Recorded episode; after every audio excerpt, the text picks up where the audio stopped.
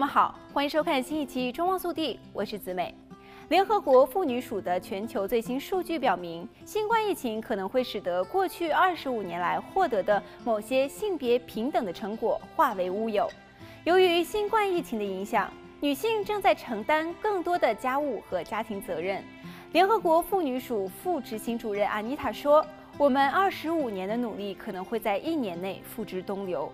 就业和教育的机会可能会丧失，女性的身心健康可能会受到影响，照顾家庭的负担可能带来回到二十世纪五十年代的性别固有观念的风险。即使在这场大流行之前，据估计，全世界每天一百六十亿小时的无偿工作中，女性大约承担了四分之三。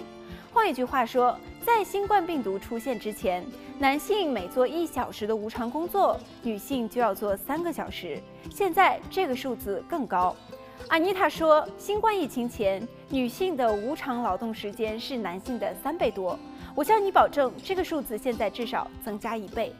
虽然联合国妇女署进行的三十八项调查主要集中在中低收入的国家，但是工业化程度较高的国家的数据也显示着类似的变化。更加令人震惊的是，许多女性实际上并没有返回职场。阿妮塔说，仅在九月份，美国就有大约八十六点五万名女性退出劳动市场，而男性则有二十万名退出。联合国妇女署警告说，工作女性数量的减少所产生的连锁反应，会对女性福祉、经济能力的提升和独立产生可怕的影响。女性的无偿工作往往抵得上家庭的护理费，能支持经济的发展，弥补社会服务的不足，但是却很少被官方承认。这一点一直被低估，它一直被视为不必担心的事情，因为不涉及金钱补偿。阿妮塔说：“这场大流行让人们意识到，无偿工作确实是世界的社会安全网，它能让其他人外出赚取生产性收入成为可能。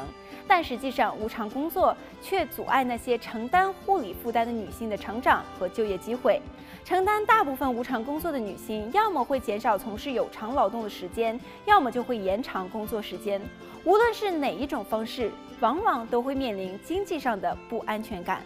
联合国呼吁各国政府和企业承认无薪劳动存在，并实施如额外的家庭假或者是额外的带薪假，以及维持托儿所的运转等措施。好了，本期节目到这里就结束了，让我们下期再见。